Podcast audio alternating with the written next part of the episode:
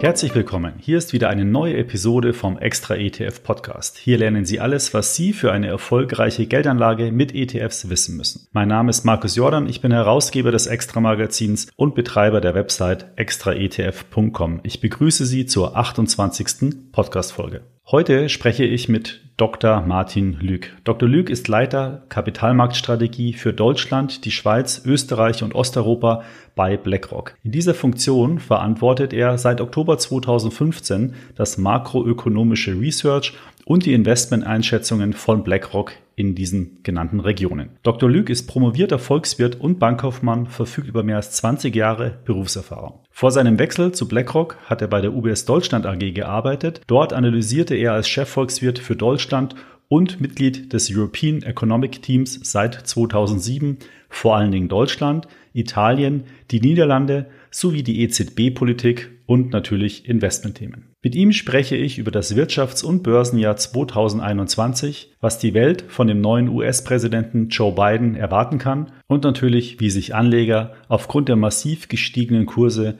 in diesem Jahr positionieren sollten. Doch bevor wir jetzt gleich in das Gespräch gehen, möchte ich Sie noch auf unsere Webseite extraetf.com hinweisen. Dort finden Sie wirklich unzählige Informationen über ETFs und ganz neu, Sie können dort jetzt kostenfrei Musterportfolios anlegen, eine Watchlist erstellen und sogar Ihr Bankdepot mit der Plattform verbinden. Damit haben Sie dann das perfekte Tool, um Ihre privaten Finanzen besser zu verwalten. Probieren Sie es doch mal aus. Alle Infos finden Sie unter extraetf.com.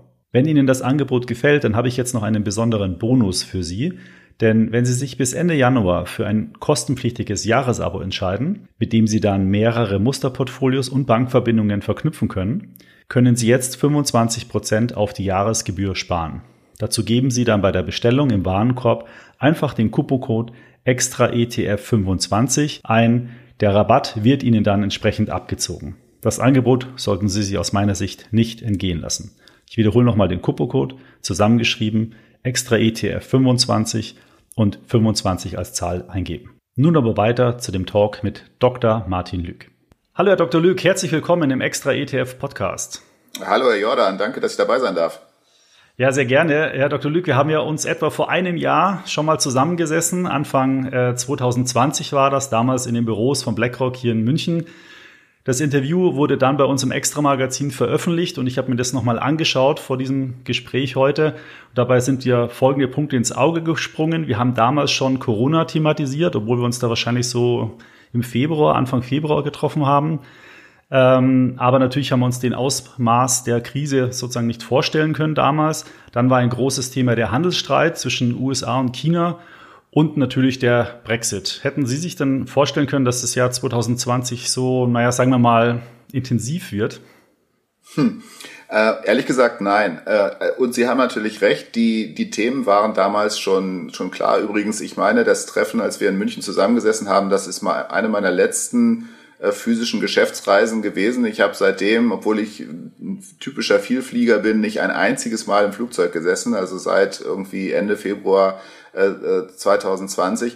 Äh, ähm, und natürlich auch die Themen Brexit und US-Wahl, die Sie ansprechen, die waren ja im Grunde schon vorgezeichnet als hm. Themen, die in diesem Jahr die Volatilität hochhalten würden. Das hatten wir auch auf dem Schirm, haben auch gesagt, das sind die Themen, äh, anhand derer sich das, das Leben ähm, ja mal so ein bisschen unsicherer darstellen würde. Wir haben allerdings am Anfang des Jahres gesagt, eigentlich kann nicht wirklich was schiefgehen, weil die Zentralbanken Anfang 2020 signalisiert haben, wir bleiben auf dem Gaspedal und damit war eigentlich klar, wo die Reise hingeht, dass es eigentlich ein relativ gutes Kapitalmarktjahr werden würde. Und dann kam Corona, dann kam das, womit keiner gerechnet hat, weil als wir vor einem Jahr zusammensaßen, haben die meisten Leute ja noch gedacht, das bleibt auf China begrenzt oder hat zumindest mhm. lokale oder vielleicht geringe äh, globale Auswirkungen. Aber das, was wir dann erleben mussten, das hätte sich, glaube ich, vor, vor einem Jahr kaum jemand vorstellen können.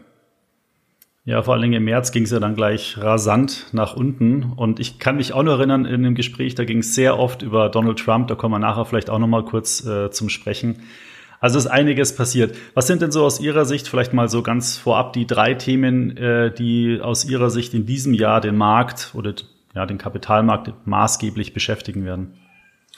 Ja, lustigerweise sind das äh, zumindest zwei von den, äh, von den, die wir vor allem ja auch besprochen haben. Nämlich wieder ist es Covid, wieder ist es die ähm, USA im weiteren Sinne. Nun ist es nicht mehr äh, die Unsicherheit um die US-Wahl, sondern ist die Frage, was können wir von dieser neuen Regierung erwarten? Äh, und der dritte Punkt ist jetzt nicht mehr so eng gefasst Brexit, natürlich auch noch die Frage, weil ich glaube, das Thema ist längst noch nicht zu Ende. Wir haben jetzt das Handelsabkommen oder sagen wir den groben Rahmen eines Handelsabkommens, aber was bedeutet das für UK? Was bedeutet das für Kontinentaleuropa? Das ist ja alles noch in den Sternen.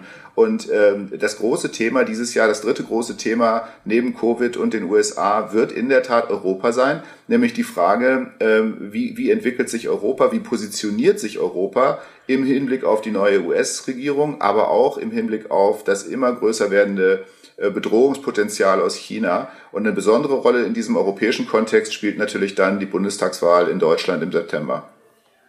Ja, stimmt, die steht ja auch noch vor der Tür. Das wird äh, sicherlich nochmal spannend. Äh, das wird wahrscheinlich auch maßgeblich dadurch geprägt werden, wie jetzt so die, sagen wir mal, die ganze Impfthematiken und äh, Lockdown-Thematiken sich in den nächsten Monaten noch weiterentwickeln werden, schätze ich mal.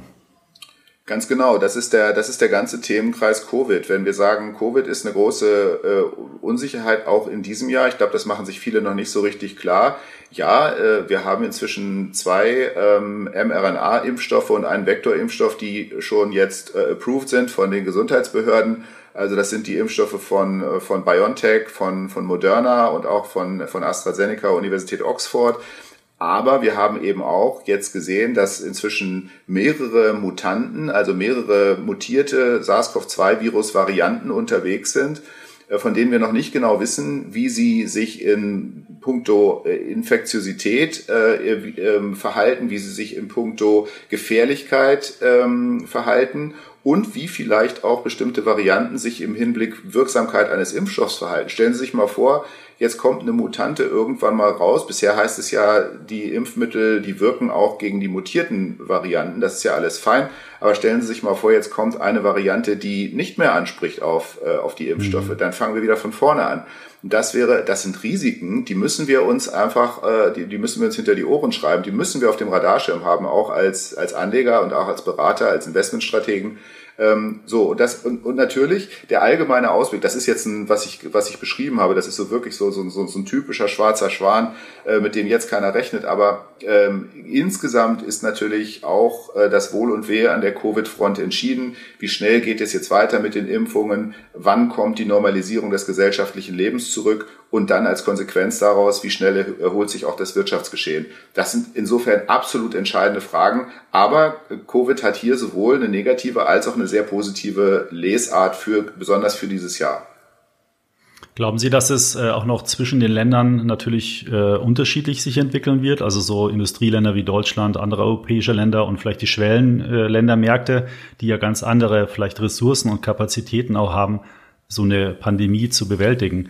Wird es dann da, selbst wenn es bei uns, ich sage mal, stabilisiert, nicht noch auf der ganzen Welt verschiedene Krisenherde geben, wo, wo sich die Wirtschaft gar nicht mehr so in so ein Fahrwasser äh, entwickeln kann, wie es vorher mal war?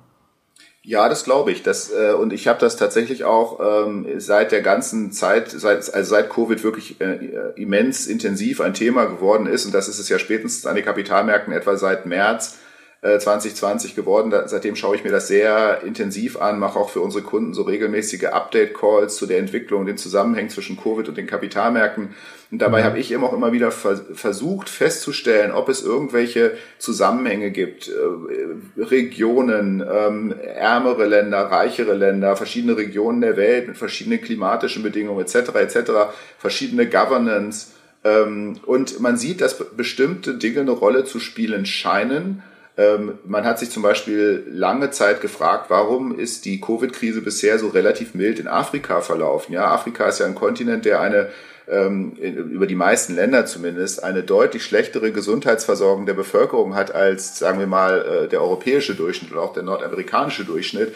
Ähm, mhm. Und da hat man dann zum Beispiel festgestellt, dass es einen relativ milden Verlauf überraschenderweise genommen hat, weil die Bevölkerung so jung ist. Die afrikanische Bevölkerung ist ja die, die jüngste überhaupt auf dem ganzen Kontinent, äh, auf, der, auf, auf dem ganzen Planeten.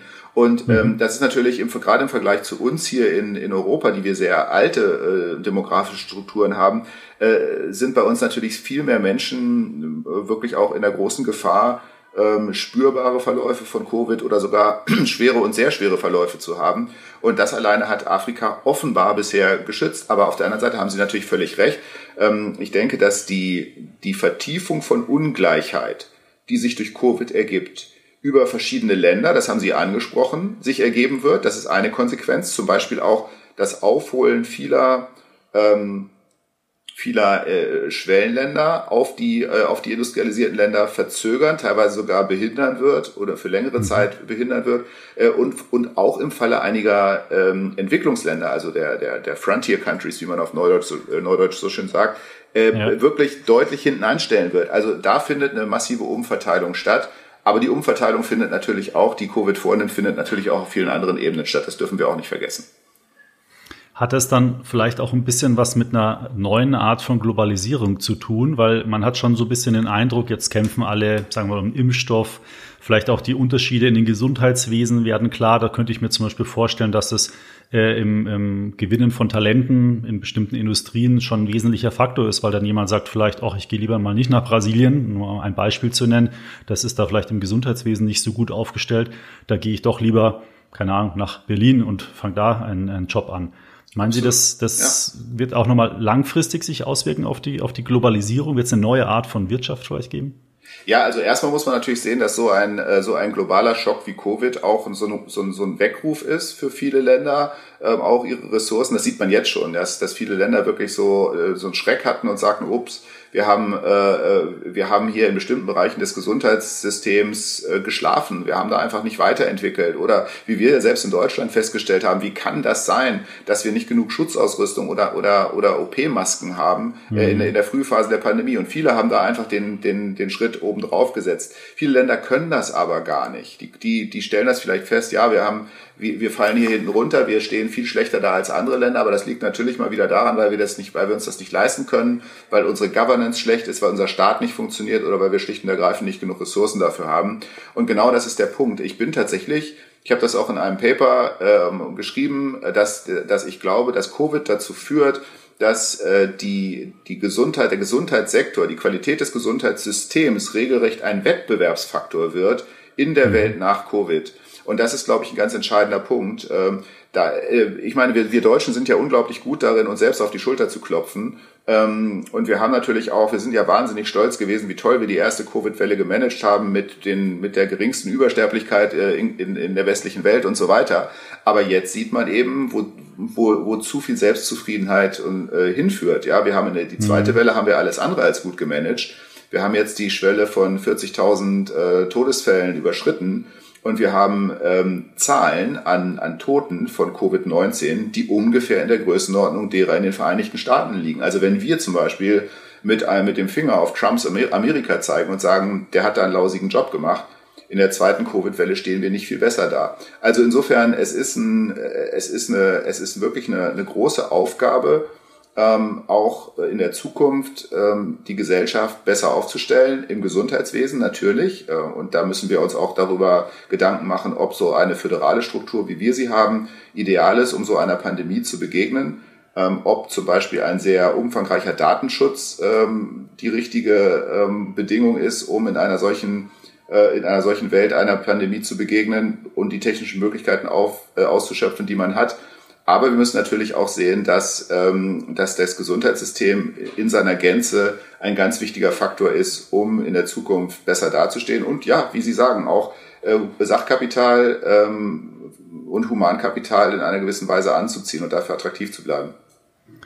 Ja, die Pandemie hat so ein bisschen wie so ein Katalysator in viele Bereiche gewirkt. Ich meine, es wird äh, ganz klar, dass ähm, Themen wie jetzt zum Beispiel der Föderalismus, wenn man dann nur mal an, das, an die Kultusministerien denkt, das ist ja ein Thema, was schon, schon länger, also auch weit vor Covid immer wieder Fragen aufgeworfen hat. Warum sind die äh, in unterschiedlichen Ländern unterschiedliche Schulvoraussetzungen? Ähm, und das wird jetzt alles halt nochmal noch mal deutlicher, ähm, weil es halt schwierig ist, zentral sozusagen da zu steuern und jedes Land macht, jedes Bundesland macht so seine eigene, seine eigene Suppe so ein bisschen. Ja. Ja, das ist richtig. Äh, ähm, Im Moment ist es halt ganz schwer und weil, weil man dann auch das Argument äh, ja immer wieder bemüht hat, zu sagen, die Leute wären verwirrt, wenn in unterschiedlichen Bundesländern verschiedene, Regel, äh, verschiedene Regelungen gelten Ähm, wir haben uns im ersten Lockdown schon sehr stark beklagt, auch wie, wie schlimm das alles ist und welche, äh, welche Einschränkungen wir haben hinnehmen müssen.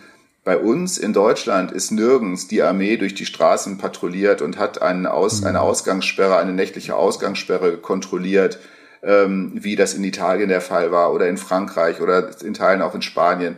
Ähm, bei uns ähm, sind, ist die, ist die, sind die Einschränkungen im Verglichen zu dem, was äh, in anderen europäischen Ländern passiert ist, deutlich, deutlich milder gewesen. Wenn ich jetzt die, diese verschärften Lockdown-Maßnahmen, die, ab, die seit dem 11. Januar in Kraft sind, wenn ich die höre und dann wird da ähm, die Mobilität auf einen 15 ähm, Kilometer Radius äh, eingeschränkt bei einer Inzidenz von über 200 im entsprechenden Landkreis, dann ist auch das noch eine Maßnahme, die vergleichsweise mild ist, wenn ich das mit nächtlichen Ausgangssperren vergleiche. Also wir müssen immer die Kirche im Dorf lassen. Wir in Deutschland, wir haben bisher verglichen mit dem, was anderswo los war, Kindergeburtstag gehabt. Ja, mhm, ähm, was, was, was, äh, und, und wir heulen ja selber gerne rum. Wir klopfen uns super gerne auf die Schulter, aber wir heulen auch gerne rum. Und das ist das. Und dann, dann laufen da diese ganzen Leute auf den Demonstrationen rum und sagen, Corona gibt's nicht. Ähm, also da, da kann man sich schon mal so ein bisschen mal am Kopf kratzen und fragen, was mit unseren Landsleuten so los ist. Also insofern, wir, wir, wir sind, wir, wir haben gut dargestanden, wir hätten es gut machen können, wir haben aber inzwischen sehr viele Fehler gemacht und ich glaube, dass uns das auch längerfristig eher einen Nachteil als einen Vorteil einbringt gegenüber äh, vergleichbaren Ländern. Ja, es gibt ja auch viele Unternehmen, die jetzt unter Corona natürlich sehr stark leiden, aber es gibt auch ganz viele, leider nicht so viele in Deutschland, die überproportional profitieren, nämlich meistens die Unternehmen, die so in der Digitalwirtschaft ähm, aktiv sind. Glauben Sie, dass sich dieser Trend jetzt auf die Aktienkurse dieser Unternehmen eher anhalten wird oder ist es schon alles so langsam auf einem Niveau, äh, dass es sehr überbewertet ist? Also wenn man sich mal, keine Ahnung, Amazon, Apple, Vielleicht auch Tesla ist jetzt kein Digitalunternehmen, aber mit so einem Digital, äh, ähm, ich sage mal, Schwerpunkt äh, durch das autonome Fahren und so weiter. Ist das nicht übertrieben schon alles oder wird sich das weiter so auf dem hohen Niveau halten oder weiter steigen? Also ähm, was, äh, was wir im Moment bei Amazon sehen, ohne dass ich jetzt zu einzelnen Unternehmen speziell Stellung nehmen möchte, mhm. aber man könnte auch sagen, der Onlinehandel insgesamt, das sind natürlich jetzt Bereiche, die sowas von perfekt von dieser äh, Pandemie profitieren, besonders wenn die äh, sonstigen ähm, Läden geschlossen sind, jetzt mal abgesehen vom, vom Lebensmitteleinzelhandel, Drogerien, Apotheken etc. Aber das, was online bestellt wird, das ist natürlich ähm, exorbitant angeschoben durch diese Verhältnisse, genauso wie auch alles andere angeschoben ist, wenn Restaurants ähm, gesperrt bleiben, dann äh, holen sich die Leute ihre, ihre, Verpflegung, also gekochtes Essen natürlich über die entsprechenden Bringdienste. Die bestellen das in ihren Restaurants, die das nach wie vor kochen und bestellen das dann über Bringdienste. Oder ähm, Leute, wenn Leute nicht ins Kino oder zu Veranstaltungen gehen können, dann streamen sie halt ihre Unterhaltung bei den entsprechenden Anbietern, ohne dass ich da jetzt Namen nennen will oder muss. Das heißt, da sind wahrscheinlich Geschäftsmodelle im Moment ähm, wirklich ähm, an den äh, an den Rand ihrer äh, wie soll ich sagen ihrer Beliebtheit und ihrer ihrer Nachfrageexpansion getrieben. Da würde ich mal sagen, da ist vielleicht nicht mehr so wahnsinnig viel Luft nach oben. Ähm, mhm. bei, äh, bei, dem, bei der Elektromobilität ist das so eine andere Geschichte. Da gibt's natürlich auch immer Pioniere, die ganz weit vorne sind und das Unternehmen aus den USA ähm, mit, den, mit den schicken, schnieken ähm, äh, Autos mit den schweren Batterien, die sind natürlich äh, unglaublich attraktiv gewesen in der ersten Phase. Ich habe auch ein paar davon im Schaufenster gesehen und bin tatsächlich stehen geblieben, habe geguckt, wops, ist das aber ein schönes Auto. Und äh, ich habe auch schon mal in einem gesessen und muss sagen, es ist ganz toll. Aber die Frage ist natürlich, wann schließt die Konkurrenz auf? Und äh, gerade Elektromobilität ist ja eigentlich keine Raketenwissenschaft. Und wir haben jetzt inzwischen ja auch deutsche Hersteller, die sind zwar spät zur Party gekommen, das wissen wir auch. Die haben lange mhm. äh, sich darauf verlassen, dass der Staat äh, bis, zur, äh, bis zum St. Nimmerleinstag Diesel subventionieren würde und haben da alle Ressourcen reingesteckt. Inzwischen sind sie aber aufgewacht äh, aus verschiedenen Gründen und sind da gut unterwegs und werden dort auch diese Pioniergewinne von Tesla und, und Co ähm, angreifen und challengen in den nächsten Jahren, da bin ich ganz sicher. Und insofern, ähm, ja, äh, bin ich mal, bin ich mal so ein bisschen gespannt, ob ein, ein so hoch bewertetes Unternehmen die Gewinne, die da praktisch eingepreist werden in diesem Kurs, ähm, dann auch liefern werden, ohne dass ich jetzt, äh, wie gesagt, mich speziell über die Gewinnaussichten eines einzelnen Unternehmens äußern möchte. Aber ich glaube, man muss in der Technologiebranche Branche sehr stark differenzieren. Auf der einen Seite glaube ich, dass wir in bestimmten Bereichen erst überhaupt die Spitze des Eisberges sehen von technologischer Entwicklung. Denken wir mal an künstliche Intelligenz. Sie haben es angesprochen. Autonomes Fahren. Es gibt fünf oder vielleicht jetzt auch sechs Stufen beim autonomen Fahren.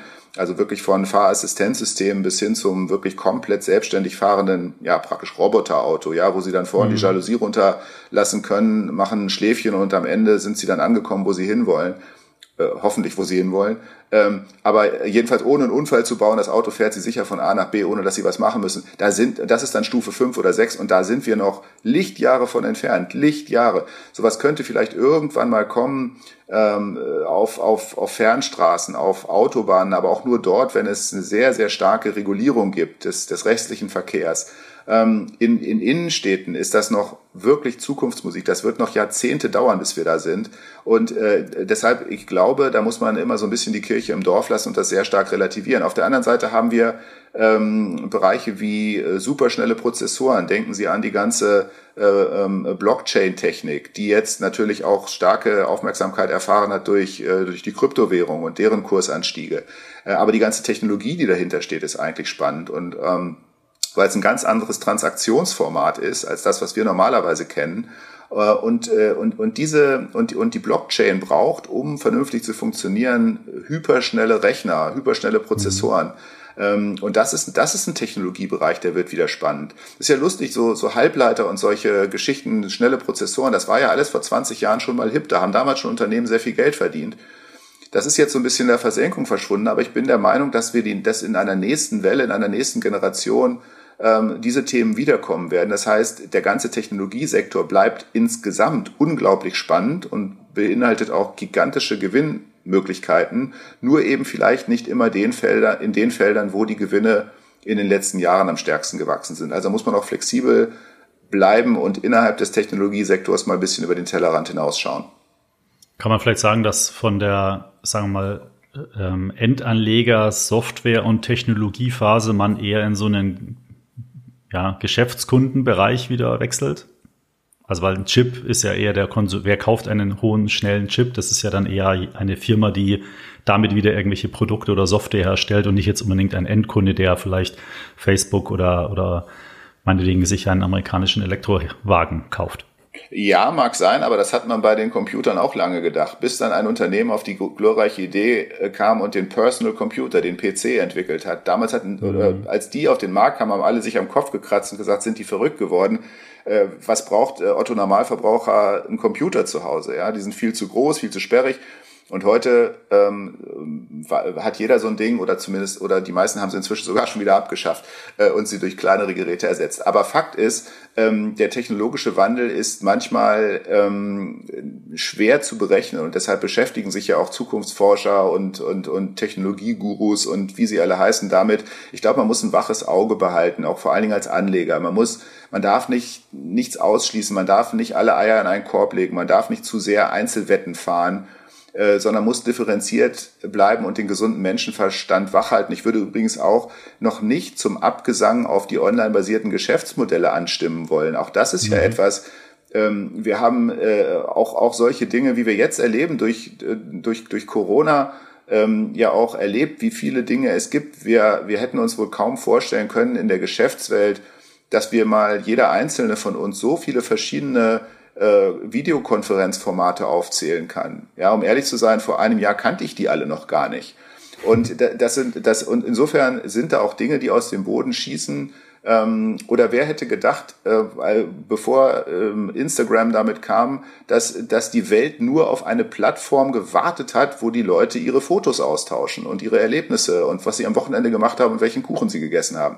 Also äh, der menschlichen Kreativität sind da kaum Grenzen gesetzt und ich glaube, dass gerade das Internet und, und die, die Neugier einerseits und die, die auch das, das Mitteilungsbedürfnis der Menschen andererseits gerade im Bereich dieser online-basierten Geschäftsmodelle so viele Möglichkeiten generieren, dass wir da längst noch nicht am Ende sind. Ja, also mhm. äh, wie gesagt, es ist, es ist wichtig, ein offenes Auge zu behalten und vor allen Dingen auch die, die Möglichkeiten, die diese Technologien und die Weiterentwicklungen bieten, niemals zu unterschätzen.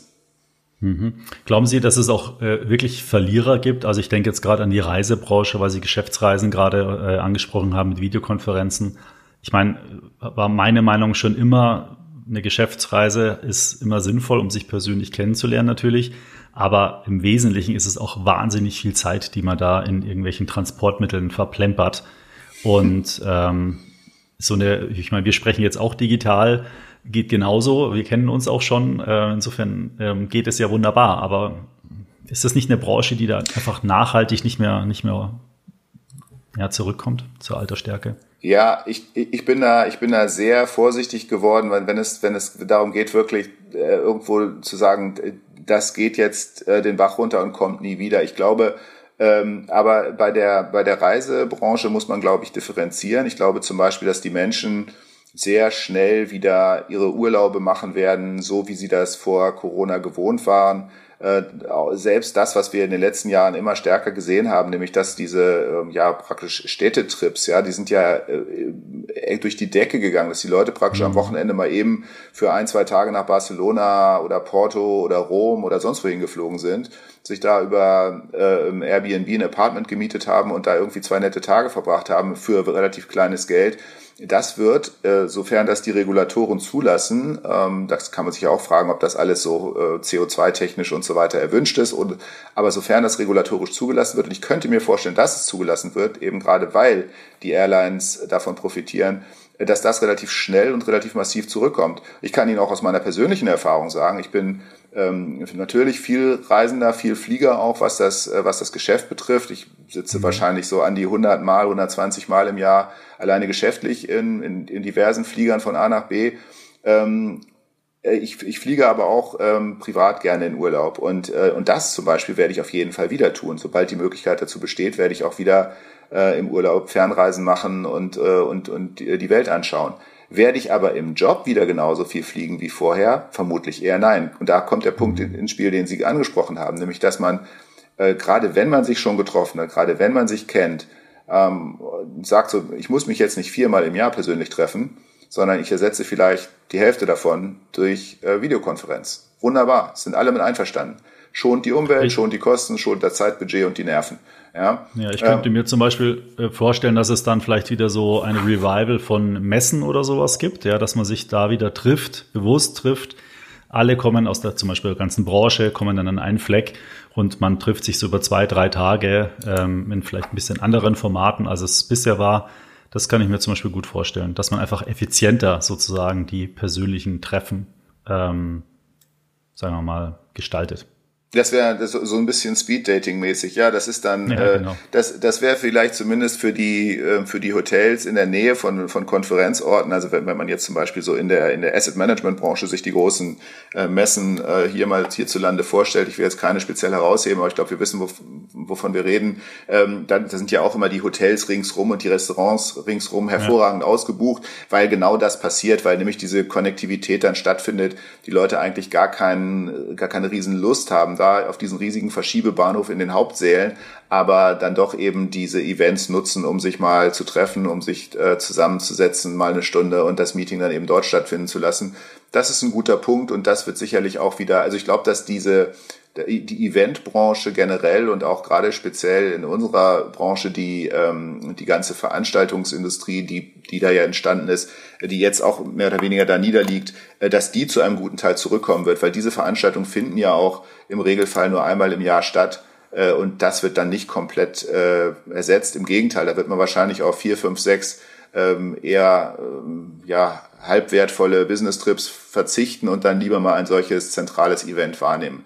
Also mhm. das ist der eine Punkt. Auf der anderen Seite ähm, Verlierer- und Gewinnerbranche. Man hat ja auch ähm, zum Beispiel die Automobilbranche schon früh zu den Verlierern gezählt. Da muss man mal schauen. Die sehen im Moment so aus, dass sie sehr, dass sie so, so, so ein dreifachen Gegenwind haben. Sie haben die, die Elektromobilität, sie haben die, den Dieselskandal, also die, äh, natürlich auch dieses äh, erzwungene raus aus den alten Antrieben.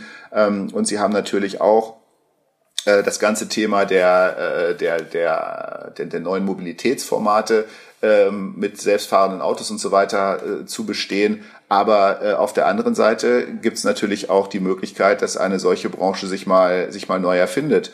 Und ähm, eines, eines scheint äh, für mich sehr klar zu sein, dass äh, alleine die, äh, die, die Frage, wie geht eine solche Branche damit um, ähm, wie reagiert sie darauf, wenn andere Fahrzeuge hergestellt werden müssen und vielleicht auch in einer anderen Zahl, ähm, dass wir, äh, dass die Wahrscheinlichkeit, dass beispielsweise die deutsche Automobilindustrie, die sehr stark eben bisher traditionell auf Verbrennermotoren gesetzt hat, die sehr stark auch gesetzt hat auf Exporte nach China, ähm, ein, ein Markt, in dem die chinesischen Anbieter selbst immer stärker werden und den die Chinesen natürlich gerne für sich selbst hätten, ähm, dass diese beiden Abhängigkeiten ähm, im Moment nicht gut aussehen für die deutsche Automobilindustrie und dass hier wahrscheinlich ein erheblicher Konsolidierungsbedarf ins Haus steht. Das sind so typische ökonomische äh, ähm, mhm. Dinge, Dinge, die jetzt schon absehbar sind, äh, ohne dass ich da jetzt großen technologischen Wandel unterstelle. Also man muss auch da immer so ein bisschen sehen, äh, ja, es gibt, es gibt Gewinnerbranchen äh, wie die, über die wir gesprochen haben im Bereich der Technologie. Es gibt aber auch offensichtliche äh, Verliererbranchen. Dazu gehört aus, aus meiner Sicht die, äh, die, die Automobil, die traditionelle Automobilbranche in ihrer heutigen Form. Äh, und dann eine, da muss man wirklich sehr stark differenzieren, glaube ich, die Reisebranche. Da ist es so, dass die, dass die Unternehmen, gerade auch die Airlines, die ja den größten Teil ihrer Gewinnströme aus den, ähm, aus den Geschäftsreisen beziehen, die sind einfach viel lukrativer, dass die sehr große Schwierigkeiten haben werden, auch dauerhaft, weil das, das mhm. Geschäftsfliegen wird lange dauern, bis es komplett wieder zurückkommt, wenn es überhaupt jemals wieder zurückkommt in der, in der Form vor der Krise, während die Reiseanbieter vermutlich äh, deutlich besser dastehen. Ja, vor allem bei den Geschäftsreisen werden ja auch ganz andere Preise bezahlt. Ja, also wenn ich mir vorstelle, ein Business Class Sitz nach Frankfurt, der kostet wahrscheinlich dreimal so viel wie so ein Economy-Flug. Das, das ist, das ist genau der Punkt. Ja, das ist genau mhm. der Punkt, dass die, ähm, äh, wenn man, ich meine, die, ich habe, ich bin so lange in der in der Investmentbranche unterwegs, habe das alles noch erlebt. Früher ist man ja auch noch auf Kurzstrecke, was weiß ich, Frankfurt, München, ist man Business geflogen oder nach London und so weiter. Äh, spätestens seit der Finanzkrise haben alle Finanzunternehmen, die mir bekannt sind, ähm, das umgestellt. Es wird jetzt innerhalb von Europa nur noch äh, Economy geflogen auf kurzen Strecken äh, und Business wird nur noch geflogen. Alles, was länger als, als drei Stunden ist, manchmal auch was länger als vier Stunden ist. Ähm, und das ist natürlich das, wenn ich jetzt sage, ich habe viel weniger Leute, die mit äh, der Lufthansa, mit äh, British Airways oder Air France ähm, von London, Paris oder Frankfurt äh, in die USA fliegen, dann habe ich natürlich genau dort einen riesigen Impact, wo ich, wo ich vorher am meisten Geld verdient habe, nämlich an diesen wirklich sehr teuren Business-Class-Tickets, so Frankfurt, New York und zurück ähm, in, der, in der Business kostet 4000 Euro. Ja, und da wird natürlich für eine Airline sehr viel Geld verdient. Aber ist es nicht dann verwunderlich, dass trotz dessen es ja sicherlich Gewinner gibt, aber auch viele Verlierer, dass die Börsen doch noch immer auf so einem extrem hohen Niveau sind. Also ich meine, das ist ja dieser, dieser Rückgang im März, der ist ja aufgeholt. Viele Märkte sind äh, deutlich im Plus. Ist es, wie kann man das einordnen? Ja, das hat ja mit mehreren Faktoren zu tun. Das hat einer, einerseits damit zu tun, dass die Wirtschaftspolitik auf die Covid-Krise sehr schnell und sehr massiv reagiert hat. Und die meisten derer, übrigens ich auch, die damit gerechnet hatten, dass die Märkte noch viel weiter fallen würden, bevor sie sich erholen, haben angenommen, dass auch die Gewinne einen viel stärkeren Schlag bekommen, als sie das am Ende getan haben. Warum? Weil eben die Regierungen und die Zentralbanken reingesprungen sind mit ihren Unterstützungsprogrammen. Ähm, so, zum Beispiel beim am, am tiefsten Punkt sind die 12-Month Forward Earnings, also so, so, so ein Gewinnerwartungsmaß für den S&P 500, äh, um 20 mhm. Prozent im Jahresvergleich gefallen. Bei früheren Krisen, bei früheren Finanzkrisen sind, sind, das 20, sind das 30 oder 40 Prozent gewesen. Das war so die, im, im Fall der, der, der Finanzkrise waren es 40 Prozent. Im Fall der, äh, der, der TMT-Krise Anfang der 2000er Jahre waren es sogar 50 Prozent, allerdings äh, akkumuliert über einen lang, längeren Zeitraum. Jetzt ging es ganz schnell. Es ging schnell runter auf minus 20 Prozent. Und da hat das, dann hat das Barometer dort schon gedreht. Das heißt, der Gewinn, mhm. Gewinneinbruch ist viel milder gewesen, weil die Wirtschaftspolitik mit den Unterstützungsprogrammen äh, Gewehr bei Fuß dastand. Das war der eine Punkt. Auf der anderen Seite haben natürlich genau diese Maßnahmen, nämlich vor allen Dingen auch die Ankaufprogramme der Zentralbanken, die massiven ähm, äh, Unterstützungsmaßnahmen der Zentralbanken dazu geführt, dass die Zinsen noch viel tiefer gefallen sind, vor allen Dingen in Amerika. Die sind ja in Amerika am tiefsten Punkt um 125 Basispunkte gefallen innerhalb von sechs Monaten. Und ähm, das heißt, dass sehr, sehr viele Anleger, gerade von denen, die in amerikanischen Treasuries positioniert waren, und das sind von den großen institutionellen Anlegern so ziemlich alle in der Welt, ähm, dass die im Prinzip plötzlich enorm Rendite verloren haben auf diesen Positionen. Und dass die mehr oder weniger mhm. schon automatisch gezwungen wurden, in andere Assetklassen zu gehen, um diesen Einkommensstrom zu halten.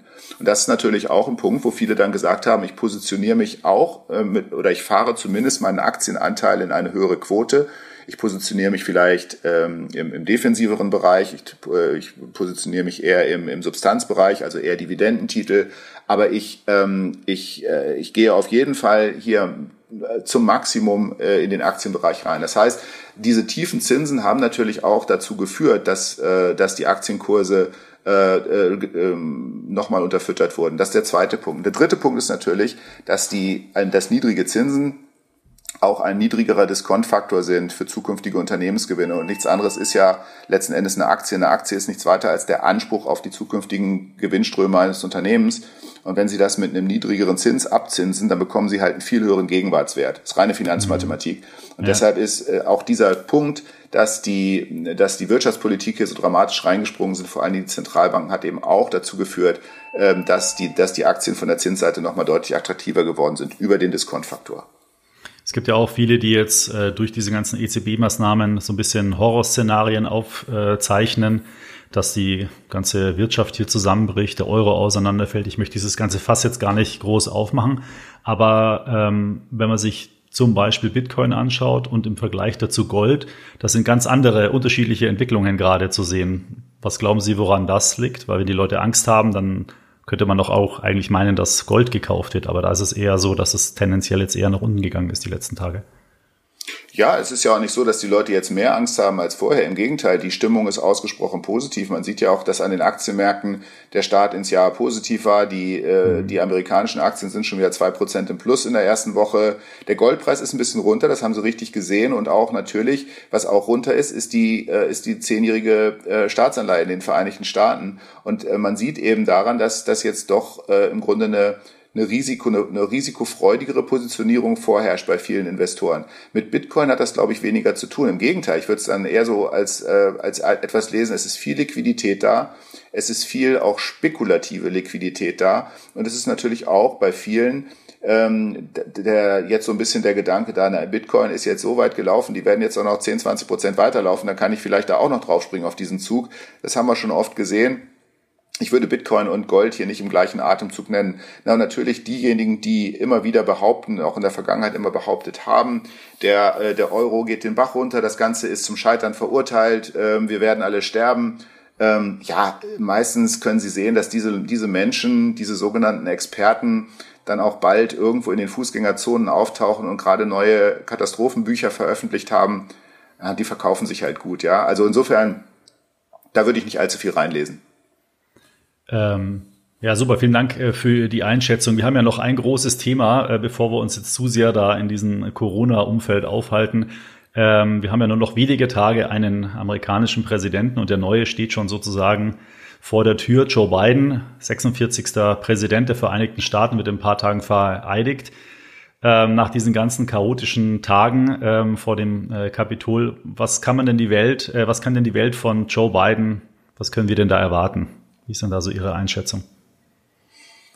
Äh, ja, ich denke, dass er das, was wir erwarten können, ohne dass man da jetzt allzu ambitioniert rangeht, ist, dass äh, er wieder ähm, die US-Politik ein bisschen normaler gestaltet, dass er normaler kommuniziert, dass er nicht mhm. ähm, über Twitter äh, und mit Schaum vorm Mund geifernd äh, da irgendwelche Absurditäten in die Welt bläst, ohne auch nur die geringste Ahnung zu haben, ich glaube, dass wir, dass wir uns auf vor allen Dingen auf einen anderen Stil der Politik, weniger konfrontativ, ähm, deutlich äh, konzilianter, deutlich eher den Kompromiss suchend einstellen dürfen. Und ich glaube, dass wir alle Sehnsucht danach haben, nach vier Jahren dieser monströsen Abs Absurdität, die Donald Trump dargestellt hat. Ja, ähm, das war ja, das war ja nicht nur, das war ja nicht nur der schlimmste und schlechteste US-Präsident aller Zeiten, wie das vor kurzem ein Medium jetzt wieder geschrieben hat, wie ich völlig richtig finde, äh, sondern auch eine eine unfassbare Entgleisung in der Form und in der äh, und in der Art zu kommunizieren, sich zu äußern, sich zu geben, sich zu benehmen. Das war so ziemlich äh, gegen jede Regel der Zivilisation. Und insofern mhm. dürfen wir uns darauf freuen, dass das wieder ein Stück weit normaler, menschlicher, zivilisierter wird. Aber wird Joe Biden so von America First äh, ab wenden sich und das ein bisschen gemäßigter angeht oder, oder kann er da manche Sachen gar nicht verändern, sondern muss die Wege, die mal jetzt von Trump geebnet wurden, auch irgendwie gehen? Ja, ich glaube, er wird zunächst mal versuchen, ähm, in der, in der Politik nach innen, also was Trump gesagt hat, er, er, er sei für die, für die äh, Abgehängten da, er, er würde für die, die ihre Jobs verloren haben, äh, weil die Unternehmen nach China abgewandert sind, kämpfen und er würde äh, diese Jobs alle zurückbringen und er würde und er würde das Leben all dieser Amerikaner, die sich abgehängt fühlen, besser machen. Äh, daran ist er ja krachend gescheitert. Ähm, was, was, was beachtlich ist, ist, wie, wie, wie groß die Unterstützung dennoch geblieben ist über die vier Jahre, mhm. bis, bis jetzt zu den extremen Auswüchsen, die wir vor kurzem gesehen haben.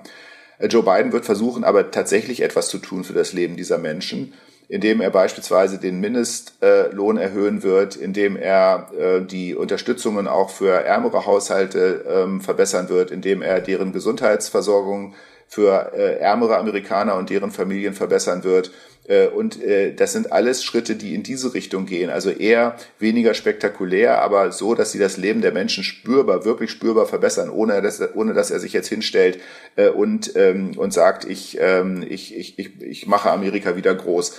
Wo, wo weniger passieren wird, und das ist, glaube ich, auch das, worauf Sie so ein bisschen mit anspielten, äh, die Härte, die Trump ähm, vermeintlich gezeigt hat gegenüber China, die wird ähm, vermutlich nicht so schnell zurückkommen. Biden hat das ja auch vor kurzem schon angekündigt. Er hat gesagt, er wird jetzt nicht alle ähm, Zölle beispielsweise, die Trump gegenüber China eingeführt hat, äh, eins zu eins wieder zurücknehmen. Er wird mhm. äh, da abwarten und er wird auch abwarten, wie sich China positioniert. Denn, es, denn eins kann man sagen, über alle Parteigrenzen hinweg, sowohl Demokraten als auch Republikaner in den Vereinigten Staaten sind der Meinung, dass der Punkt, der Vorwurf, den Trump gemacht hat, dass China nämlich die USA äh, ein Stück weit ausgenutzt hat und übrigens nicht nur die USA, auch die europäischen Länder ausgenutzt hat über die letzten Jahre, dass der schon korrekt ist. Und dass äh, es höchste Zeit ist, dass man China, einen der stärksten und potentesten Mitspieler in der globalen Wirtschaft, jetzt auch da zur Verantwortung bringen muss und dazu wirklich auch hier ein, ein Level Playing Field, also ein, ein gerechtes äh, und, und, und gleiches Spielfeld für alle äh, zu beherzigen. Das hat China bisher nicht gemacht, weil es das nicht musste. China hat sich bisher immer hinter den WTO-Regeln versteckt und hat gesagt, wir sind ein Schwellenland, wir müssen das nicht. Mhm. Und, ähm, und, und deshalb glaube ich schon, dass der Ton ein anderer wird äh, man wird sich sicherlich konzilianter unterhalten, man wird nicht mehr über Twitter den anderen beschimpfen, man wird nicht mehr in dieser unmöglichen Form, wie Trump das gemacht hat, da aufeinander losgehen. Aber dass die amerikanische Position eine recht harte Position bleiben würde, das ist für mich relativ eindeutig. Es ist auch überhaupt nicht überraschend, dass man aus, aus chinesischen Kreisen gehört hat, also von Beobachtern, die China sehr gut kennen, die gesagt haben, mhm. Xi Jinping und seine Leute hätten sich Trump weiter als Präsidenten gewünscht weil da wissen sie, wo sie dran sind. Das ist viel einfacher für die, mit so einem äh, Bollerkopf umzugehen, sage ich jetzt mal so ganz äh, flapsig, als mit jemandem, der sehr sophistiziert mit die diplomatischen Kanäle nutzt, auch sehr viel internationale Unterstützung hat. Äh, äh, Joe Biden ist ja sehr, sehr gut vernetzt international, sehr, sehr viele, mit sehr vielen Regierungen und, den, und dem unterstützenden Personal kennt er sich persönlich ähm, und das, das, das ist für China viel schwieriger, dann zum Beispiel Europa und Amerika gegeneinander auszuspielen. Ja? Wenn Trump Klar, im Amt weil, die, weil die besser vernetzt sind insgesamt. Ja, und, so, und, ganz genau ja, so ist es. Das heißt, äh, das heißt, in der die Auseinandersetzung zwischen den USA und China ist eine strategische Auseinandersetzung. Da geht es schlicht und ergreifend um die globale Dominanz im 21. Jahrhundert. Und daran wird auch der Wechsel von Trump zu Biden relativ wenig ändern. Wie gesagt, wir werden das vielleicht als etwas äh, angenehmer und, äh, und zivilisierter wahrnehmen, aber in der Substanz wird sich nicht so viel ändern, denke ich. Ja, äh, interessant. Ich habe noch eine Aufgabe äh, bekommen von unseren Lesern, die uns ja auch immer regelmäßig ähm, schreiben und auch Hörer natürlich zum Podcast, die uns schreiben. Und zwar ähm, eine der beliebtesten ETFs, und Sie werden jetzt nicht zu dem ETF was sagen, aber vielleicht können Sie zu dem Sektor was sagen, ist ja der Global Clean Energy, also sprich die, ähm, ja, ich weiß gar nicht, wie man es in Deutsch am besten übersetzt, mhm. die ähm, äh, grüne Energienbranche, ja. sage ja. ich jetzt mal. Ja. Ähm, wie schätzen Sie denn diesen Sektor ein? Der ETF ist ja ziemlich stark gelaufen in den letzten Monaten. Ähm, davor jahrelang eher seitwärts. Ist es ja. ein guter Sektor noch? Ja, das ist auf jeden Fall, das ist äh, kein guter Sektor, sondern das ist ein Sektor, an dem keiner mehr vorbeikommt. Und das ist der entscheidende Punkt. Und warum ist der jahrelang seitwärts gelaufen? Ja, wir haben irgendwie ein Problem mit dem Klimawandel, wir haben irgendwie ein Problem mit der, mit der Umwelt und der, und der Nachhaltigkeit auf unserem Planeten.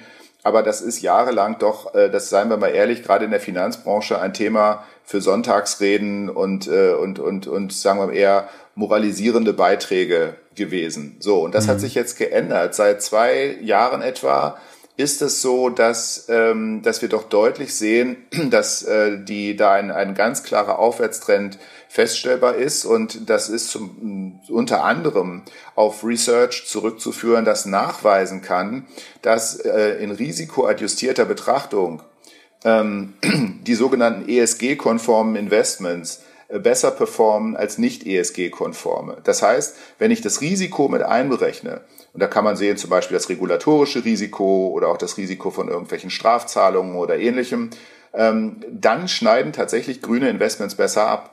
Das heißt, die Nachfrage nach solchen Investments ist alleine deshalb schon in den, in den letzten Jahren deutlich nach oben gelaufen. Mal abgesehen mhm. davon, dass sich das natürlich auch mit, äh, mit zunehmender Regulatorik verändert. Und das, ähm, das ist etwas, ähm, was die, was so praktisch der, der, der gesamte Hintergrund für diese Art von Investment, das äh, geht in die richtige Richtung und ähm, dazu kommt noch, dass die Art der Anleger sich verändert. Immer mehr Millennials äh, kommen an Geld, erben Geld oder äh, bauen Vermögen auf immer mehr Frauen investieren. Bei Frauen weiß man auch, dass sie einen höheren Bezug zu Nachhaltigkeitsthemen haben als Männer. Also die Anlegerschaft verändert sich und das alleine schafft eine, eine strukturelle Veränderung zu, hin zu mehr Nachfrage nach derartigen Produkten. Äh, und gerade im Fall von einem solchen ähm, wie der Global Clean Energy sieht man natürlich, dass das dann auch in der Performance. Ganz kurzfristig, und das sollte ich vielleicht noch sagen, ist das natürlich auch, wir haben eben ja gerade über das ähm, Thema neue Präsidentschaft in den USA gesprochen. Ein ganz großes Thema von Joe Biden ist ja auch der sogenannte Green Deal. Äh, mhm. Biden hat gesagt, am Tag eins seiner Präsidentschaft würde er sofort wieder in das Pariser Klimaabkommen eintreten, aus dem Trump ja ausgetreten ist. Ja. Und er würde auch äh, deutliche Investitionen in äh, eine klimafreundlichere Stromerzeugung in den Vereinigten Staaten stecken. Jetzt, wo die Demokraten die Mehrheit im Senat erobert haben, hat er dazu auch die Möglichkeiten. Das heißt, äh, wir können von der beiden Administration einen wirklich starken Push in dieser Richtung mehr ähm, grüne, mehr nachhaltige Energieerzeugung in den Vereinigten Staaten erwarten über die nächsten vier Jahre. Und das wird natürlich auch mal solche Investments weiter treiben, weil die Nachfrage der nach den nach den darunter liegenden Investments, die geht ja nach oben. Und äh, entsprechend ja. ist, sind das Investments, die aus, aus, aus meiner Sicht, und da spreche ich auch für, für die ganze Firma BlackRock, ähm, natürlich in den nächsten Jahren weiter goldrichtig bleiben.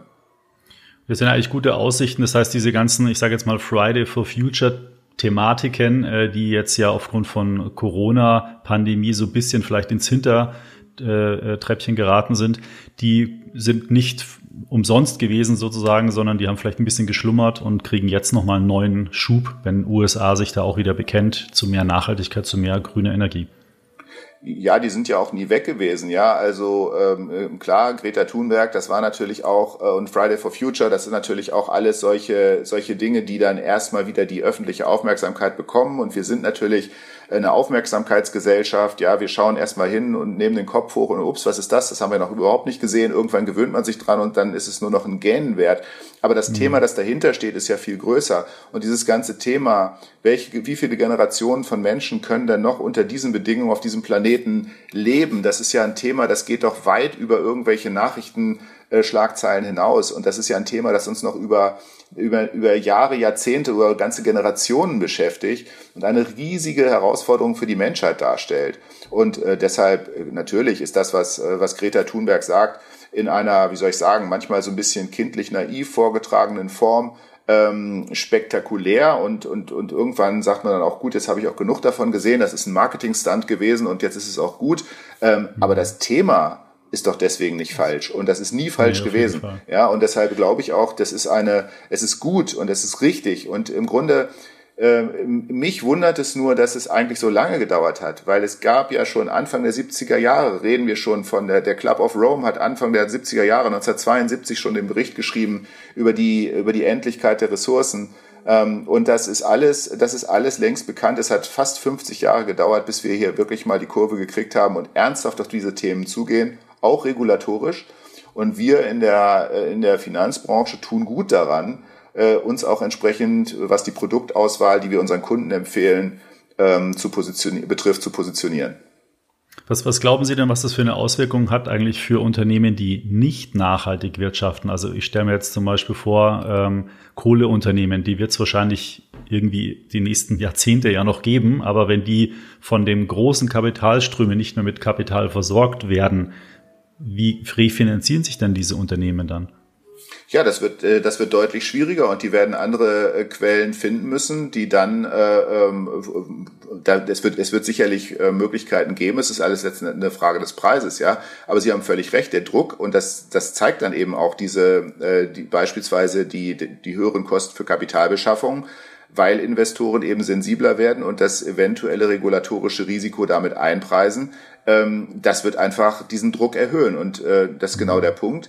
Äh, das, das gilt auch ganz generell, jetzt mal abgesehen von Kohle oder, oder, oder, oder nicht Kohle, ähm, Brown Energy, Green Energy, ähm, aber es gilt ja nicht nur für die für Umwelt, es gilt auch für soziale Standards, es gilt für die Art der Unternehmensführung, die sogenannte Governance äh, in vielen Aspekten. Und deshalb ist es ja auch genau dieser Punkt ESG, ähm, der das, äh, der das praktisch umfasst. Unternehmen, die bestimmten Standards, Umweltstandards, Sozialstandards, Governance-Standards nicht mehr genügen, werden vom Markt abgestraft äh, und werden dadurch unter wesentlich höheren Druck kommen und über diesen höheren Kostendruck letzten Endes auch gezwungen zum Wandel oder verschwinden. Ja, ähm, und das ist äh, und das ist genau der Punkt und deswegen ist das auch eine gute Bewegung, weil letzten Endes ähm, so können wir nicht weitermachen. Das ist jetzt erwiesen, das wissen wir alle. Und äh, wenn, diese, wenn dieser Druck dann dazu führt, äh, auch aus der Finanzbranche, auch aus der, äh, aus der, aus der äh, Ecke der Fremdkapitalbeschaffung, ähm, dass dieser Wandel forciert wird, dann ist das ja eigentlich ein gutes, äh, ein gutes Element.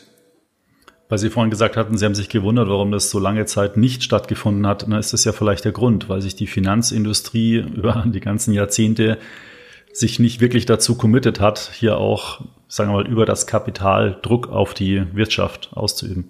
Ja, nicht nur die. Also es, ja, es, es ging ja auch so, dass man natürlich, deshalb sprach ich auch vorhin von Sonntagsreden, da haben sich auch Politiker hingestellt und haben gesagt, ja, wir müssen um die, wir müssen äh, an die an die Nachhaltigkeit denken und den Planeten für künftige Generationen zu erhalten und keine Ahnung, vielleicht können äh, Kinder in 20 Jahren keine, äh, keine Gorillas mehr sehen, weil es die nicht mehr gibt oder keine Elefanten äh, in Afrika oder was weiß ich was. Äh, mhm. Äh, Eisbären sowieso nicht. Ähm, aber wenn es dann darum ging, tatsächlich praktische Politik zu machen, dann standen dort zum Beispiel doch die Arbeitsplätze im Vordergrund. Da hat man gesagt, mhm. schließ, schließe ich jetzt diese Fabrik, auch wenn es eine Dreckschleuder ist. Nee, kann ich nicht machen, da gehen 2000 Arbeitsplätze in, meiner, in, in meinem Wahlkreis verloren. Und so, ähm, und die, dieser, dieser Druck muss von unten kommen. Dieser Druck muss tatsächlich aus der Bevölkerung kommen. Ähm, in einer Demokratie ähm, muss er daher kommen, wo tatsächlich die Menschen ähm, äh, die wirklich Werte abwägen, wo die Menschen sagen, mache ich mir jetzt mehr Sorgen um meinen Job oder mache ich mir mehr Sorgen um die Zukunft meiner Kinder? Und wenn die mhm. Antwort zu, zugunsten letzterem ausfällt, dann werden die Leute anfangen, auch andere Entscheidungen zu treffen und auch ihre gewählten Volksvertreter äh, unter Druck setzen, das entsprechend zu tun. Und das gleiche, der gleiche Mechanismus, dieser Druckmechanismus nämlich, der wirkt auch in der Finanzindustrie, ganz genau. Ja, super.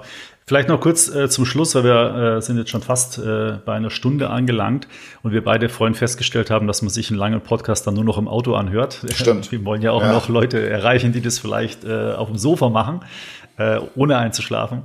Ähm, was wäre denn aus Ihrer Sicht so die optimale Asset Allocation für das Jahr 2021? Ich weiß nicht, vielleicht Aktien, Anleihen, Rohstoffe. Können Sie so Prozentsätze sagen oder ähm, ich, äh, ich überlasse es Ihnen natürlich, nee, wie Sie die Frage beantworten. Ja. ja, das kann ich, das kann ich in der Tat nicht, weil, weil das kommt wirklich sehr drauf an, was für ein, was für ein Anleger. Da muss man natürlich äh, äh, Klar, differenzieren natürlich. zwischen institutionellen und, und privaten. Wenn wir von privaten äh, Anlegern ausgehen, kommt es auch sehr auf die Motive an. Warum wird, wird angelegt und und äh, ist es das, ist es das Geld, das für die Universitätsausbildung der, der Kinder oder Enkel gespart wird oder, oder, oder. Also die Motive sind, sind verschieden. Ähm, also insofern, das spielt eine große Rolle. Aber was ich sagen kann, ist, äh, wenn wir sagen, wenn wir sowas wie eine äh, imaginäre vorgestellte Benchmark im Kopf haben, so das ist die normale mhm. Gewichtung von bestimmten Assetklassen dann äh, muss man sicherlich sagen, dass die Aufteilung eines Portfolios in 2021 im Prinzip, und das ist wirklich so täglich grüßt das Murmeltier, weil das sage ich seit ich weiß nicht wie viel, vielen Jahren, ähm, eine definitive Übergewichtung von Aktien beinhaltet. Warum? Weil einfach die Gewinnerzielung von, die Unternehmen leisten werden über die nächsten Jahre deutlich attraktiver ist als alles, was sie an Erträgen generieren können auf der Seite von irgendwelchen zinstragenden Titeln. Also alles das, was an Anleihen äh, mhm. so rumgeistert, ob das Anleihen von, ähm, von Staaten sind, ob das Anleihen von von, von Unternehmen sind, die werfen relativ wenig Zinsen ab. Deshalb werden sie von der Seite schon dazu gezwungen, einen relativ hohen Teil ihres Portfolios in Aktien anzulegen. Also höher, als sie vielleicht in einem langjährigen Durchschnitt gemacht hätten. Also wenn sie im langjährigen Durchschnitt vielleicht 30 Prozent Aktien äh, äh, gehabt hätten, dann sollten sie jetzt auf jeden Fall 50 Prozent Aktien haben, ja, um da mal eine Größenordnung äh, zu nennen. So, ähm, was sie auf jeden Fall auch haben sollten, wenn sie Anleihen haben, dann sollten sie vielleicht mal darüber nachdenken, wo sie noch ähm, einigermaßen vernünftige oder auskömmliche Zinsen bekommen auf welche Anleihen und ob das vielleicht wirklich gefährlich ist, dort zu investieren. Wenn Sie jetzt mal in Europa mhm. umschauen, wir sagen, auf deutsche Staatsanleihen liegt, da liegt die im zehnjährigen Bereich die Verzinsung im Moment bei minus 0,5. Das macht keinen Sinn. Da geben Sie dem deutschen Staat noch Geld dazu, wenn er sich Geld von Ihnen leiht. So. Äh, anders ist das aber zum Beispiel in Italien. Jetzt können Sie sagen, gut, will ich dem italienischen Staat Geld leihen? Ja, warum denn nicht? Wenn Sie sagen, glauben Sie im Ernst, dass der italienische Staat pleite geht? Glauben Sie wirklich, dass Europa Italien pleite gehen lässt?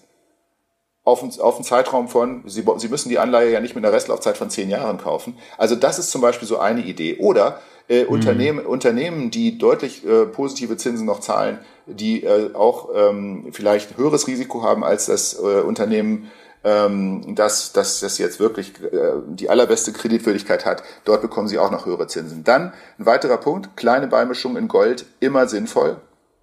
Nicht mehr als, als sechs, sieben, vielleicht acht Prozent aber als, als Puffer in ihrem Portfolio, und das hat man über die letzten Jahre gesehen, Gold hat im letzten Jahr auch 20 Prozent gemacht, das ist auf jeden Fall eine, eine gute Beimischung über den, lang, über den langen Zeitraum, hat sich das äh, äh, als, als, als gute Empfehlung herausgestellt.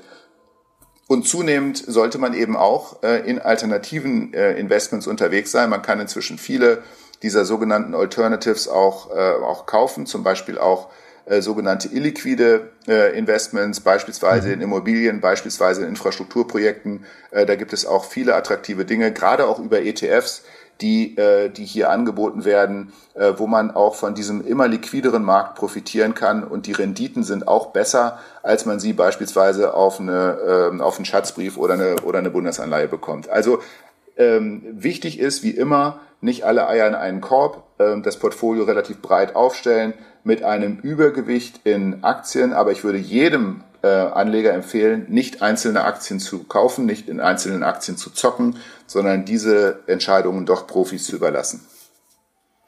Ja, das sind wahre Worte und vor allen Dingen halt streuen. Das habe ich jetzt mitgenommen. Streuen, streuen, streuen, ja. verschiedene Anlageklassen sich anschauen, aber dann am Ende macht's die, die Mischung ähm, um eben nicht spezielle Risiken überproportional einzugehen. Ganz ähm, genau. Und, ähm, insofern, ja, äh, ist das doch eine, eine tolle Aussage zum Schluss. Ähm, es hat mir wieder sehr viel Spaß gemacht mit Ihnen, Herr Dr. Glück. Vielen Dank, äh, dass Sie sich die Zeit genommen haben. Und ähm, ja, äh, ich bin mir auch sehr sicher, dass da einige interessante Aspekte für unsere Hörer mit dabei waren. Und ja, ich, ich wünsche Ihnen eigentlich nur noch äh, ein schönes Jahr, äh, vor allem natürlich Ihr und Ihrer Familie viel Gesundheit. Und ähm, Jetzt nach zweimal hat man schon fast eine Tradition, also werden wir uns spätestens dann im nächsten Jahr im Januar wiedersehen, vielleicht äh, wieder hören und vielleicht auch schon früher mal sehen. Würde mich natürlich sehr freuen. Dankeschön, Herr Jordan, das freut mich sehr. Ich wünsche Ihnen natürlich auch alles Gute, vor allem Gesundheit für dieses gerade begonnene Jahr. Und das ist äh, in der Tat so wichtig, dass es jetzt alles auch irgendwann mal wieder ähm, äh, normaler zu, zur Sache geht. Vor allen Dingen auch, dass wir ja das jetzt alle überstehen, äh, ohne uns jetzt vielleicht auf den letzten Metern doch noch Covid einzufangen. Ich glaube, das ist ganz entscheidend. Ähm, aber ja, ich danke sehr für dieses wie immer schöne Format. Hat sehr viel Spaß gemacht, auch virtuell. Äh, und dennoch hoffe ich, dass wir es das nächste Mal wieder persönlich, live und in Farbe hinkriegen. Also Ihnen alles Gute ja. und bis gerne zum nächsten Mal. Ja, super. Vielen Dank äh, und tschüss, bis zum nächsten Mal. Tschüss. Ich hoffe, Ihnen hat das Experteninterview mit Dr. Martin Lück genauso gut gefallen wie mir. Wenn Sie mal hier im Podcast einen speziellen Gesprächspartner hören möchten, dann senden Sie mir doch gerne Ihren Wunsch an podcast.extraetf.com.